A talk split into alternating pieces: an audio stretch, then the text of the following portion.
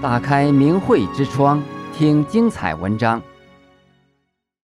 中医师行医劝善，公安局长保护好人，怪病痊愈。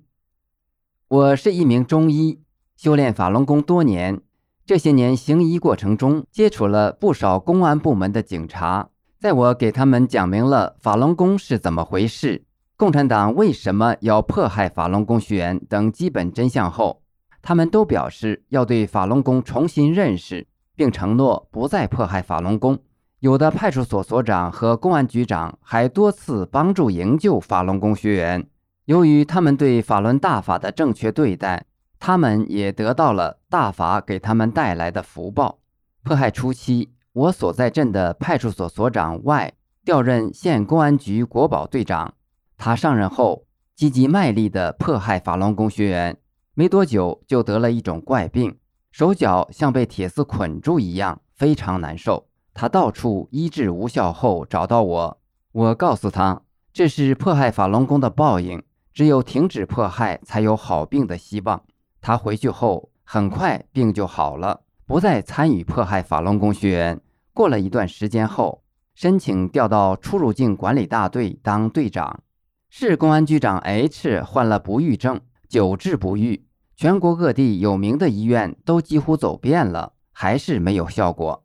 眼看着岁数越来越大了，他们全家着急得不得了。如果因此而绝后，他们家更是无法接受。他看到外队长那么难治的病都好了，于是他也找到我，看看我能不能解决他的难题。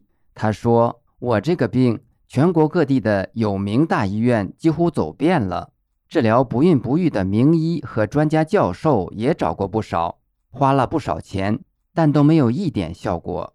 我告诉 H 局长：“你这个病是参与迫害法轮功的报应，只有我们师父和大法能救你，但前提是你今后不能再迫害法轮功了，并且还要退党，否则谁也没有办法。”H 局长说：“还是要相信科学哟。”我说：“什么是科学？”法轮大法就是最高的科学。以前全国人大委员长乔石曾经做过调查，发现很多现代医学解决不了的疑难杂症、绝症、癌症患者，通过修炼法轮功病好了。现在更神奇了，很多人只要承念法轮大法好、真善人好和退党、退团、退队，就能好病。但是你们不一样，参与过迫害法轮功的警察。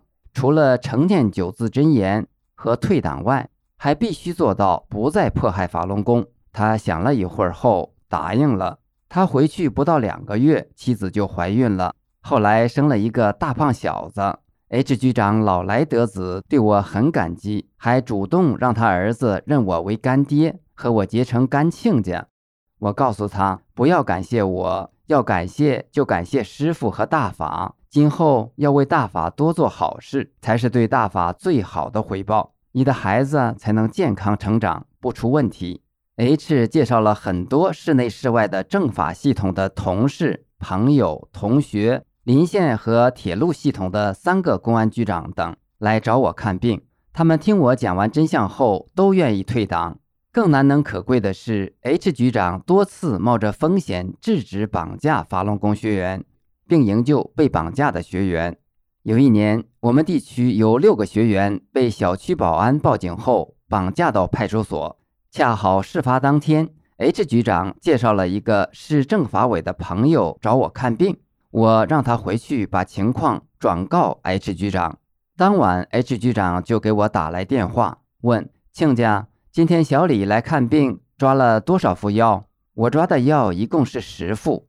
但我知道他问的不是这个，是问抓了多少学员。他也知道我的电话是被监控的。我说抓了六副，他一语双关地说没问题，医得好。随后他就给县公安局长打电话，很快六个学员就都回家了。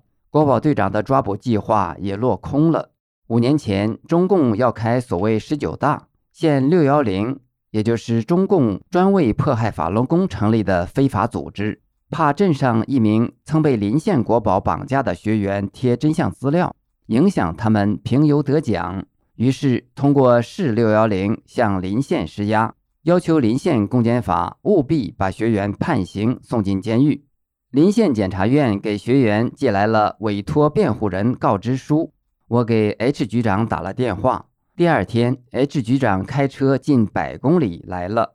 他听我讲了情况后，考虑了一下，说同意帮着营救，但不知怎么帮。毕竟直接叫临县放人终究不妥，因为政法委有规定，领导干部不能插手干预具体案件。我跟他说：“你以检察工作的名义去。”临走前，我给了他一本明慧网下载的法律反迫害小册子。几天后，H 局长就以他兼任的市六幺零副主任身份到临县检查工作。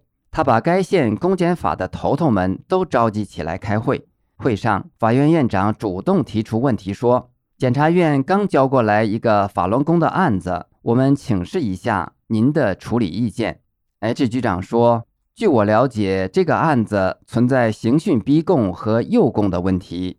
根据中央政法委出台的。”防止冤假错案的规定，刑讯逼供获得的口供为非法证据，不能采信。而且新闻出版署五十号令解除了法轮功出版物的禁令。中办和公安部认定的十四种邪教也不包括法轮功。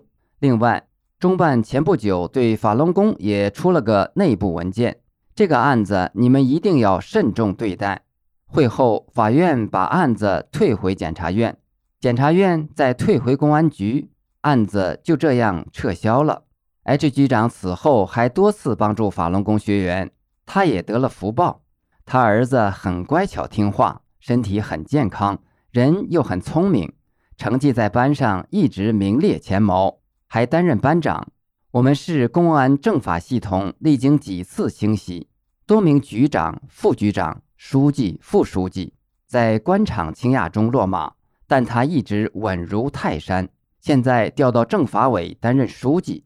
我的学员给县公安局长 L 邮寄了一封真相信，信中揭露了江泽民的三大罪恶：一、早年加入日伪汉奸组织和苏联克格勃情报组织，通过篡改简历和投机钻营窃取高位，后又签订卖国条约，出卖大量国土；二、本人及家族带头贪污淫乱，并大量提拔贪官，导致中国举国上下无官不贪。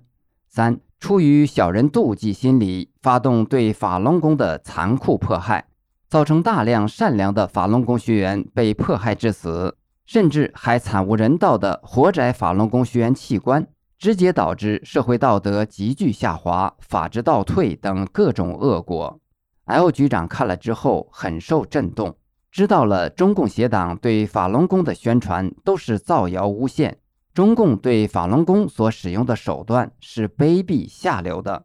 L 到我家对我说：“我看了那封信，非常震惊，没想到事情原来是这样。从此以后，他不再参与迫害法轮功。